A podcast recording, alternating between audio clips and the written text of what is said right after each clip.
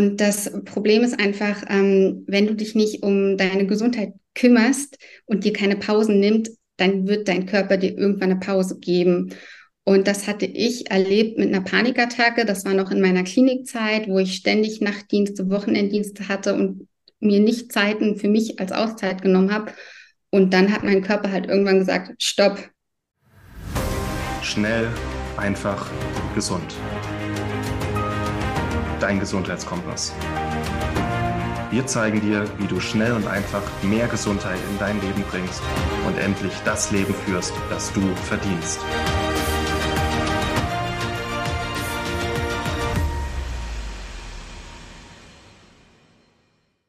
Hallo und herzlich willkommen zu einer neuen Episode hier bei Schnell einfach gesund. Schön, dass ihr wieder dabei seid und willkommen, liebe Lisa, dass du dabei bist. Herzlich willkommen. Ja, vielen Dank für die Einladung. Ich freue mich, dass es so spontan geklappt hat, dass wir uns heute unterhalten können. Äh, gefühlt haben wir gestern geschrieben oder vorgestern und heute reden wir. Und für alle, die die liebe Lisa, Lisa Schenko noch nicht kennen, ähm, stell dich doch bitte einmal kurz vor und warum sitzen wir jetzt hier zusammen? Wie hat sich das ergeben? Ähm, hi, also mein Name ist Lisa, ich bin 37 Jahre alt, ich bin Ärztin und Gesundheitscoach.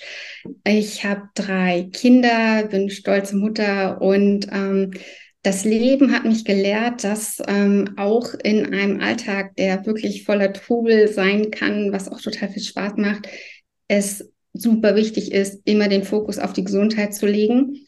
Und in meinem Ärztinnenberuf ist leider der Fokus halt immer auf Krankheit. Und so bin ich halt dazu gekommen, vor acht Jahren eine Weiterbildung zum Gesundheitscoach zu machen und gebe halt mittlerweile mein Wissen auch auf Instagram weiter. Sehr schön. Sag mal, du machst ja heute Flugmedizin, ne? Genau. Was ist Flugmedizin? Flugmedizin ist ein total spannendes Feld der Medizin. Und zwar geht es da um alles, was mit der Fliegerei zu tun hat. In meinem Hauptberuf betreue ich ähm, überwiegend Piloten. Schau halt, dass die gesund sind, weil gerade Piloten doch auch anderen ähm, Umwelteinflüssen ausgesetzt sind als die Normalbevölkerung. Das heißt, bei denen muss man ganz besonders auf die Gesundheit schauen, was halt auch super mit meiner Leidenschaft für die Prävention übereinstimmt ähm, aber zum Beispiel auch ähm, die äh, Leute, die in der Flugsicherung arbeiten, die Flugdatenbearbeiter, auch die müssen regelmäßig zu einem Flugmediziner und auf ihre körperliche Eignung ähm, beprüft werden. Und auch die Reisemedizin ist großer Teil davon.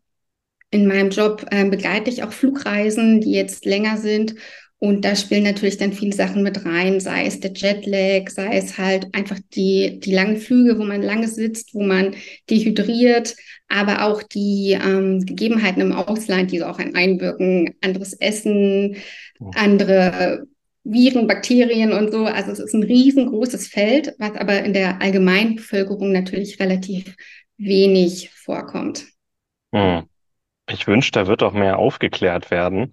Ähm, ihr beschäftigt euch wahrscheinlich schon für einen Piloten, der die ganze Woche im Flieger ist, verschiedene Zeitzonen, wie der oder was wird da bei euch gelehrt oder vermittelt, was man als Pilot tun sollte, um gesund zu bleiben? Mal so direkt zu fragen. Ja, ähm, also die körperliche Fitness spielt natürlich eine große Rolle, aber auch die mentale weil gerade ähm, wenn man über längere Strecken fliegt mit Zeitzonenverschiebung, halt es extrem wichtig ist, auch zu wissen, wie geht Schlafhygiene, wenn man jetzt acht Stunden Zeitverschiebung hat. Wie kann ich mich darauf vorbereiten? Wie verhalte ich mich im Hotel? Wie ist eine gute Schlafumgebung? Also die Hotels werden teilweise auch wirklich bewusst danach ausgesucht, dass man zum Beispiel verdunkelnde Vorhänge hat, dass man Klimaanlagen hat, dass man halt auch, wenn man irgendwo ankommt, in die innere Uhr sagt, es ist Nacht und dort ist helllichter Tag, dass man eine Schlafatmosphäre herstellen kann, die der inneren Uhr entspricht und dann auch tagsüber gut schlafen kann. Hm. Angenommen, ich mache einen Flug acht Stunden gegen die innere Uhr. Mhm. Ähm, also angenommen, ich steige früh in den Flieger, keine Ahnung, nach Kanada und dann komme ich in Kanada an. Meine deutsche Uhrzeit ist jetzt früher Abend, aber Kanada ist schon zehn Stunden weiter oder so. Wie, wie kann ich meinen Tag-Nacht-Rhythmus einfach umstellen? Was empfiehlst du? Oder wie machst du das, wenn du einen Langstreckenflug in Urlaub ja. oder Dienstreise machst? Also man kann immer erstmal gucken, in welche Richtung fliege ich. Fliege ich nach Westen oder fliege ich nach Osten? Mhm. Die Flüge nach Westen, die verkraftet man ein bisschen besser. Weil man dann einfach einen längeren Tag hat. Also ich fliege halt irgendwie morgens los, acht Stunden und komme dann halt mittags an und habe dann halt irgendwie noch einen langen Tag, den ich irgendwie äh, so schaffen muss und gehe dann halt früh ins Bett, versuche lange zu schlafen und wache dann am nächsten Tag mehr oder weniger gut auf. Die Flüge Richtung Osten sind ein bisschen schwieriger, mhm. äh, weil einem dann einfach eine Nacht fehlt. Und wenn man weiß, dass man jetzt einen Langstreckenflug hat, dann macht es Sinn, einmal zu gucken, in welche Richtung fliege ich. Kommen da Stunden dazu oder werden mir Stunden abgezogen und den Schlafrhythmus schon am besten eine Woche vorher dann so ein bisschen darauf anzupassen, dass man halt, wenn man eher früh ins Bett geht, dass man dann halt das shiftet und jeden Tag eine halbe Stunde, sage ich mal, früher oder später ins Bett geht, das kann schon helfen, aber ist im Alltag auch teilweise einfach schwer zu praktizieren. Häufig ist es dann doch so, man hat seinen Langstreckenflug und ist einfach die ersten zwei Tage im Eimer. Hm, das muss man dann so akzeptieren einfach. Ja. Genau. Und was halt auch total wichtig ist, dass man das aber auch bewusst macht. Also gerade ähm, Leute, die jetzt in den Tauchurlaub fliegen, den sage ich immer, geht die ersten mindestens 24, besser 48 Stunden nicht sofort tauchen, weil gerade so entstehen halt Tauchunfälle. Hm. Wie ist das? Das habe ich jetzt schon ein paar Mal gehört, dass man im Flieger am liebsten fasten sollte und dann, mhm. wo man ankommt, am besten so isst, wie gerade vor Ort ist. Genau, das hilft auch. Die, ja, genau den Tagesrhythmus der neuen Umgebung anzupassen. Das heißt, wenn ich jetzt mittags ankomme, dann auch mit einem Mittagessen zu starten, auch wenn ich vielleicht von der inneren Uhr her gerade schon eher nachts bin, hilft halt diesen eigenen Rhythmus schneller an die neue Zeitzone zu gewöhnen. Okay. Und ich glaub, das kann dann auch helfen, ja. morgens zum Beispiel, auch wenn man eigentlich Nacht hat und dort ist es morgens einfach trotzdem rauszugehen. Gerade dieses helle Licht morgens, das macht halt ganz viel. Die Photonen, die auf unsere Netzhaut treffen, die sind halt richtige Zeitgeber. Also trotzdem, auch wenn man sich gerade nicht so gut fühlt, einfach mal Zähne zusammenbeißen, rausgehen, ein bisschen, es muss ja kein anstrengender Ausdauerlauf sein, spazieren gehen in den frühen Morgenstunden, das hilft enorm. Hm. Gerade das Thema dann im Fliegzeug, nichts essen, wenn man einen schönen Langstreckenflug hat, äh, und dann, da wird man ja immer so schön verpflegt ruhig gestellt mit gutem Essen. Und dann nichts essen. Ich glaube, das ist schwer, aber so rein für unsere Biologie am schlausten. Kann dann jeder selber entscheiden, aber ich finde es cool, also eh, ähm, wenn ich meine Flugmedizinerin an der Angel habe. Ähm, ganz mhm. schön. Kann, das sind so Sachen, die haben mich echt schon immer mal interessiert. Und es gibt so Sachen, die hört man immer mal, aber sich dann nochmal mit einer Medizinerin unterhalten, das finde ich nochmal was anderes. Und was ähm. ich unbedingt empfehlen kann, weil ich da leider auch ein schlechtes Erlebnis dieses Jahr hatte, wer doch einiges an Medikamenten nimmt, sollte vorher einmal zu seinem Hausarzt gehen und fragen, nehme ich den verkürzten Abstand ein, wenn ich jetzt eine kurz, kürzere Zeitzone habe, oder mache ich dann eher einen größeren Abstand, weil da kann es dann auch zu Über- oder Unterdosierung kommen. Aber das im Zweifel immer am besten einmal mit dem behandelnden Arzt absprechen. Hm. Wie ist es mit Strahlung? Also auch da oben. Ist es ein Ding, dass da oben wirklich auch so Weltraumstrahlung oder Ionis äh, Ionosphäre-Strahlung äh, kommt, die mehr ist als am Boden? Ist da was dran? Es ist definitiv ein Ding. Und das wird auch für jeden äh, Piloten, jeden Flugbegleiter tatsächlich gemessen. Also die haben jetzt nicht so ein Dosimeter, ähm, irgendwie Piloten ein Outfit dran kleben oder so, wie das Ärzte haben, die jetzt in der Röntgenabteilung arbeiten, sondern das wird Computer, also mit Computern berechnet und die haben so ein Konto. Und gerade zum Beispiel die Flüge zu den Polen, die sind doch schon sehr strahlenbelastet. Also alles, was so im Bereich Äquator fliegt, das geht, aber zu den Polen hin nimmt die Strahlung sehr stark zu. Und da kann es dann auch sein, dass ein Pilot nach einem halben Jahr schon auf dem Konto so viele äh, Millisievert hat, dass man sagt, okay, der darf die Flüge, die über die Pole gehen, nicht mehr machen. Das hm. passiert durchaus. Kann man das irgendwie kompensieren? Äh, Strahlenschutzkleidung, Erdung, Antioxidantien oder muss man das so akzeptieren? mit der Strahlung? Ähm, Strahlenschutzkleidung wird schwierig. Mhm. da müsste man sich im Bleikittel ähm, sozusagen in den Flieger setzen, theoretisch möglich, aber gerade Fliegerei, Gewicht und so, das passt nicht so gut zusammen. Ähm, man kann aber durchaus mit Antioxidantien arbeiten. Ich empfehle zum Beispiel das Astaxanthin als Antioxidant, dass man das dann vor dem Flug einnimmt. Das ist schon super. Okay, cool. Interessant. Das hat mich einfach mal alles interessiert. Ja. Äh, gibt es noch so Sachen, die man einfach während eines Langstreckenfluges beachten sollte? Oder auch, ja, gut viel trinken wahrscheinlich, ne? Genau, die Basics sind ähm, sich bewegen, also immer mal wieder aufstehen oder auch im Sitz immer die Beine bewegen, die Muskelpumpe aktivieren, damit man keine Beinvenenthrombose bekommt.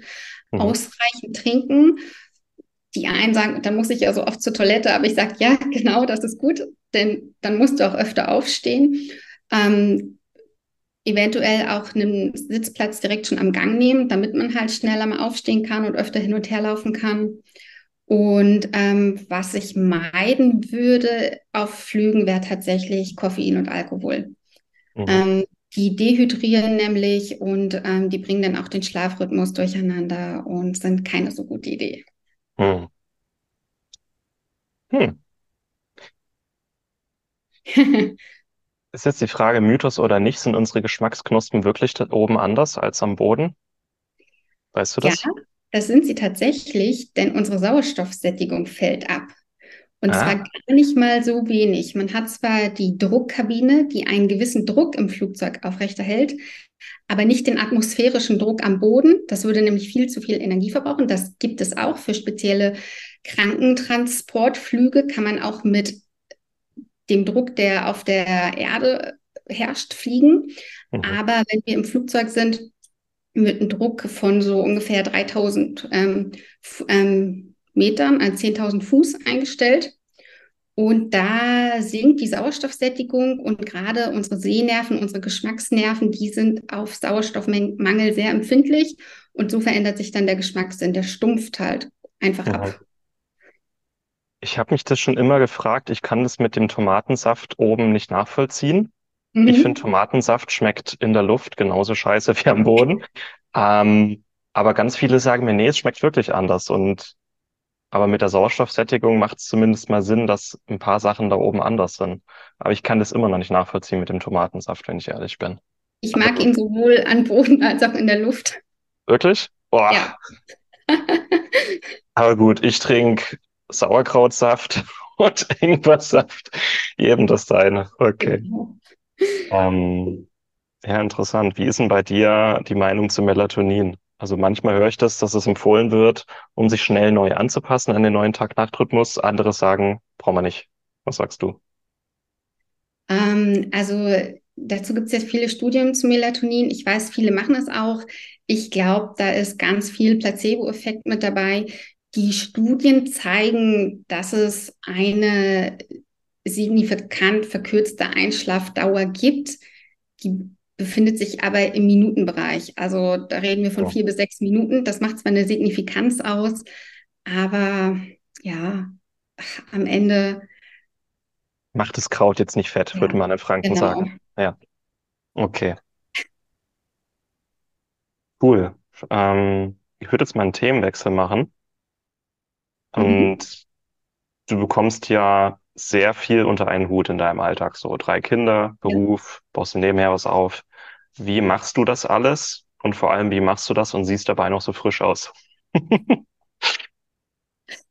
ähm, das werde ich ziemlich oft gefragt, wie ich das schaffe, meinen Vollzeitjob als Ärztin, drei Kinder, dann noch nebenbei das Health Coaching und Instagram. Und ich glaube, das Wichtigste ist erstmal, dass ich tatsächlich alles wirklich liebe, was ich mache. Also ich bin mit allem mit totaler Freude dabei. Und das gibt mir auch unheimlich viel Energie. Und gleichzeitig schaue ich aber auch, dass gerade an den Wochenenden zum Beispiel ich auch immer Tage habe, wo ich gar nichts mache, wo ich wirklich meinen Kalender mir frei halte und ähm, gerade als Eltern, man hat halt oft auch diesen Social-Druck, ja, man muss seinen Kindern was bieten, man muss hier einen Ausflug machen, dort ins Theater gehen, mit Freunden sich treffen. Und ich glaube, das brauchen unsere Kinder gar nicht immer, weil auch unsere Kinder leben heutzutage, heutzutage in einer Welt, die so mit so vielen Einflüssen eigentlich geprägt ist. Und auch Kinder dürfen durchaus mal Langeweile verspüren. Also das ist dann für uns alle so ein Runterkommen. Und ähm, ich denke auch mein gesunder Lifestyle hilft mir dabei. Also ich achte wirklich sehr auf gesunde Ernährung. Ich äh, versuche mich ähm, regelmäßig zu bewegen, also fast täglich. Natürlich gibt es auch da mal Tage, wo ich sage, heute ist halt einfach, hat es nicht gepasst oder heute brauche ich eine Pause, aber Bewegung gehört zu meinem Alltag dazu. Und ähm, das war auch nicht immer so. Also auch ich ähm, habe eine Zeit in meinem Leben gehabt, wo ich nicht so gut auf mich geachtet habe und das Problem ist einfach, ähm, wenn du dich nicht um deine Gesundheit kümmerst und dir keine Pausen nimmt, dann wird dein Körper dir irgendwann eine Pause geben. Und das hatte ich erlebt mit einer Panikattacke. Das war noch in meiner Klinikzeit, wo ich ständig Nachtdienste, Wochenenddienste hatte und mir nicht Zeiten für mich als Auszeit genommen habe. Und dann hat mein Körper halt irgendwann gesagt, stopp, so, so geht's nicht weiter. Und das war für mich so ein richtiger Aha-Moment. Und im Nachhinein kann ich sagen, war das das Beste, was mir passieren konnte, weil ich danach so viel geändert habe, einfach in meinem Leben. Da waren jetzt echt ein paar ganz wertvolle Punkte dabei, die, wo, wo ich gerne nochmal drauf rumhacken würde, allein schon, dass sie nicht so untergehen. Einfach mal nichts machen. Schön. Äh, warte, zahlt das ja, Internet? Genau. So, jetzt geht's wieder. Schneid raus. Ähm, dieses einfach mal nichts machen. Ich denke, das ist für Erwachsene und für Kinder so wichtig, weil wir ja einmal, es geht ja immer schneller alles ja. und unsere Aufmerksamkeitsspanne wird immer kürzer.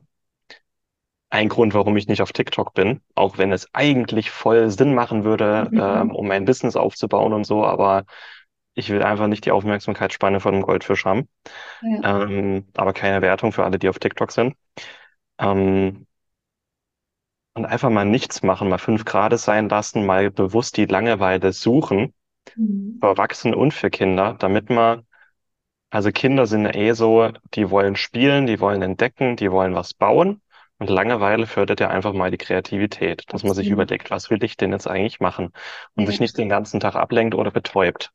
Weil dieses ständige am Handy daddeln, Fernseher, Stimulanz hin, das ist für mich auch einfach eine Betäubung von dem, was da eigentlich in uns steckt. Ähm, und einfach mal bewusst die Langeweile suchen. Mega. Ja, aber auch für uns Erwachsene ist es so verdammt wichtig. Und ich musste das tatsächlich wieder lernen. Also ich konnte das zum Beispiel, wenn ich jetzt mal so einen Tag in ein Spa gegangen bin mit Sauna, gut, da ist man relativ zum Nichtstun gezwungen. Aber selbst da kann ich mich erinnern, habe ich meine Fachliteratur mitgenommen. Also ich habe niemals so richtig abgeschalten. Und in den vier, eigenen vier Wänden, wer Kinder hat, der weiß es, es gibt eigentlich immer was zu tun. Es gibt immer einen Wäscheberg, es gibt immer jemanden, der Hunger hat. Und auch da zu lernen, wieder in den eigenen vier Wänden einfach mal die Wäscheberge Wäscheberge sein zu lassen und sich bewusst, und das ist auch ganz wichtig, dieses Thema Bewusstheit, bewusst dazu entscheiden, nichts zu machen. Hm. Ist es für dich eine bewusste Entscheidung und dann ist das Ding durch? Oder kannst du uns da vielleicht einen Tipp mitgeben? Es hat ja auch viel mit Loslassen zu tun, ne? Gut, Absolut. der Wäscheberg, der liegt jetzt da und loslassen, aber hast du da vielleicht einen Tipp, wie man das im Kopf umschalten kann? Also ich arbeite da sehr gerne mit Glaubenssätzen. Bei mhm. mir war es zum Beispiel, ähm, also ich habe extrem an meinem Schlaf ähm, geräubert zu der Zeit, als ich die Panikattacke hatte. Ich habe halt gearbeitet, dann kam ich nach Hause, Kinder, Haushalt und dann war es acht, neun Uhr und dann hatte ich immer so das Gefühl, so jetzt ist meine Zeit, jetzt muss ich was für mich machen und häufig war die Energie dann aber schon so, dass das für mich machen, das war dann Netflix schauen, ja. ja. Und das war für mich wirklich so ein Mindset-Shift, zu sagen, zum Beispiel Schlaf ist absolute Me-Time. Ich habe vorher immer gedacht, ja, schlafen kann ich noch, wenn ich ähm, tot bin. Oder schlafen, das ist ja also was für Leute, die halt irgendwie nichts zu tun haben oder so. Oder, ja. Und für mich war das ein richtiger Mindset-Shift, Shift, zu sagen, Schlafen ist absolut Me-Time. Schlafen ist etwas, was ich meinem Körper schenke. Und mittlerweile freue ich mich so sehr, teilweise um halb neun ins Bett zu gehen. Dann lese ich noch drei Seiten und schlafe ein. Und früher bin ich halt nie vor 23, 24 Uhr ins Bett gegangen und der Wecker hat um fünf geklingelt. Also. Mhm. Du haust hier Sachen raus im Minutentakt. Schlaf ist Me-Time. Das ja. habe ich noch nie gehört, aber es ist so auf den Punkt. Ach Gott, ey. Ja klar, also denke, ja, also Netflix, da habe ich mal ein bisschen Zeit für mich, habe meine Ruhe, genau. aber wenn man sich am nächsten Morgen einfach nicht gut fühlt, nicht ausgeschlafen fühlt, das, das zieht sich ja durch wie so ein Kaugummi durch den ganzen nächsten Tag. Ja. Also, was ist es dann wert? Oh, so wichtig. Ich glaube, der Durchschnittsdeutsche schläft so sechseinhalb Stunden, habe ich mal wohl gelesen. Ähm, und ich kann ja mal aus dem Nähkästchen plaudern. Also als ja. Fachärztin für Allgemeinmedizin mache ich ja relativ oft bei meinen Patienten Langzeitblutdruckuntersuchungen. Ja. Und da müssen die ja Protokolle führen, was sie so am Tag machen. Und es ist der absolute Standard. Arbeit, 8 bis 16 Uhr, eine Stunde Fahrt nach Hause, Abendbrot essen, eine Stunde Haushalt und dann steht da häufig von 20 bis 23, 24 Uhr TV und Couch. Mhm. Dann geht es spät ins Bett und um 5, 6 Uhr klingelt der Wecker wieder. Und also es ist ja einfach so verbreitet und mittlerweile, wenn ich das sehe, ich denke dann immer, oh, ey, ernsthaft vier Stunden Couch und TV? Also ja. Das ist der Durchschnitt, ja. ja, es ist halt tatsächlich leider so. Man sagen viele, wenn man sagt, ja, geh doch mal spazieren, mach doch mal ein bisschen Sport, was für deine Gesundheit, meditier doch mal. Ja, keine Zeit. ah, Wahnsinn. Mhm. Ähm, aber so dieses Schlafen ist Me-Time. Ich glaube, das würde ich, ähm, so wird der erste Teil unseres Interviews heißen. ähm, einfach um das nochmal zu äh, betonen.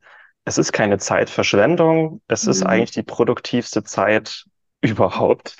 Äh, ich merke das heute, wir hatten es gerade im Vorgespräch, ich habe gerade den Muskelkater des Todes, mhm. weil ich es am Wochenende mit dem Training übertrieben habe. Und ich habe einfach die letzte Nacht kaum geschlafen, weil bei jeder Bewegung bin ich wach geworden. Schlafe und entsprechend ist meine Produktivität heute auch ja. nicht so, was es normalerweise ist. Also Schlafen mhm. ist für die Produktivität einfach das Wichtigste überhaupt. Das Schlafen ist so wichtig für alles, fürs Immunsystem, für den Stoffwechsel, ja. Ja. Ich, kann, ich kann gar nicht so viel Kaffee oder Ingwersaft oder Adaptogene zu mir nehmen, mhm. um das auszugleichen. Schlaf ja. ist die Grundlage. So. Und wer auf Instagram mir schon länger folgt, der weiß auch, dass ich ein totaler Powernap-Fan bin. Und das ist halt das nächste Ding. Die meisten Leute kommen nach Hause, der erste Weg ist zum Kühlschrank und da ist wieder das Thema Bewusstheit. Einfach mal kurz innehalten und nachdenken, habe ich wirklich Hunger oder bin ich vielleicht müde? Und mhm. ich bin totaler Liebhaber vom Powernap. Dann einfach sagen, ich, ich habe gar keinen Hunger, ich bin müde. Ich lege mich jetzt mal 20 Minuten hin. Auf jeden Fall. Müde, Hunger, Pipi, Durst. Ich glaube, das hat der Hirschhausen mal in irgendeinem Stück gemacht. Wenn man gerade schlecht drauf ist, stell dir mal die Frage, wann hast du das letzte Mal was gegessen? Wann hast du das letzte Mal was getrunken? Wann hattest du das letzte Mal Sex? Mit wem? Und warum? Fünf Fragen. Und dann hast du eigentlich 90 Prozent der schlechten Laune schon erklärt. Und ja, das, das Schlafen jetzt noch gar nicht mit dabei, aber ja. Mhm. Wahnsinn. Ähm, du hast vorhin noch mal gesagt, gib deinem Körper Pausen, sonst wird dein Körper dir irgendwann Pausen geben. Ja. Und dass nur ein Prozent des Gesundheits, äh, der Gesundheitsausgaben im ganzen Lande Prävention ausmachen. Mhm. Hast du eine Idee, wie wir Prävention im Gesundheitssystem einfach ein bisschen besser etablieren könnten? Du hast dir bestimmt schon mal Gedanken gemacht, oder? Total. Ähm, also so eine große Vision von mir ist zum Beispiel das Thema Gesundheit auch schon direkt in die Schulen mit einfließen zu lassen. Weil ähm, gerade Kinder sind noch total empfänglich für so etwas und ähm, dass man einfach Kindern schon beibringt, wie ein gesunder Lifestyle geht, wie wichtig es ist, nicht immer nur McDonald's und Fastfood zu essen, sondern dass man halt auch über die Ernährung ganz viel mit sich macht, wie wichtig der Schlaf ist, wie wichtig Bewegung ist und ähm, auch wenn man jetzt in die Schulen guckt, ja, sobald irgendwie an irgendwas gespart werden muss, ist es ja in der Regel am Sportunterricht und irgendwie an der Schulkantine, ja. Und das ist für mich ein total falscher Ansatz. Und ähm, das andere sind natürlich so Präventionskurse. Ja, die gibt es von den Krankenkassen, aber die sind teilweise umständlich zu beantragen. Und ähm, was glaube ich auch noch, das geht jetzt so ein bisschen von Prävention weg, aber was glaube ich ähm, in Deutschland ich sage mal in Anführungszeichen ein Problem ist, weil natürlich ist es gut, dass wir ein gutes Sozialnetz haben, was die Leute auffängt, wenn man krank ist. Aber Krankheit kostet einen hier nicht direkt. Wenn man krank ist, bezahlt die Krankenkasse, Gesundheitskasse, zahlt halt die Behandlung, zahlt einen gewissen Lohnausfall. In anderen Ländern, wo man dann keinen Lohnausfall ersetzt bekommt oder wo man selber für seine Behandlung bezahlt, da ist Prävention ein viel größeres Thema und da sind die Leute auch viel eher bereit, zum Beispiel mal zu einem Gesundheitscoach zu gehen oder sich mit Nahrungsergänzung zu unterstützen, weil ein Tag Arbeitsausfall, wenn man den selber bezahlen mü müsste, das tut halt richtig weh. Ja. Vielen Dank, dass du dabei warst. Hole dir unter www.schnelleinfachgesund.de slash newsletter noch mehr Gesundheitstipps zu dir nach Hause. Dir hat die Folge gefallen? lass uns gerne eine 5-Sterne-Bewertung da, damit mehr Hörer auf uns aufmerksam werden und von dem Wissen profitieren.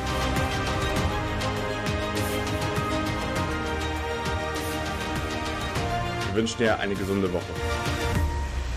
Dein SEG-Team.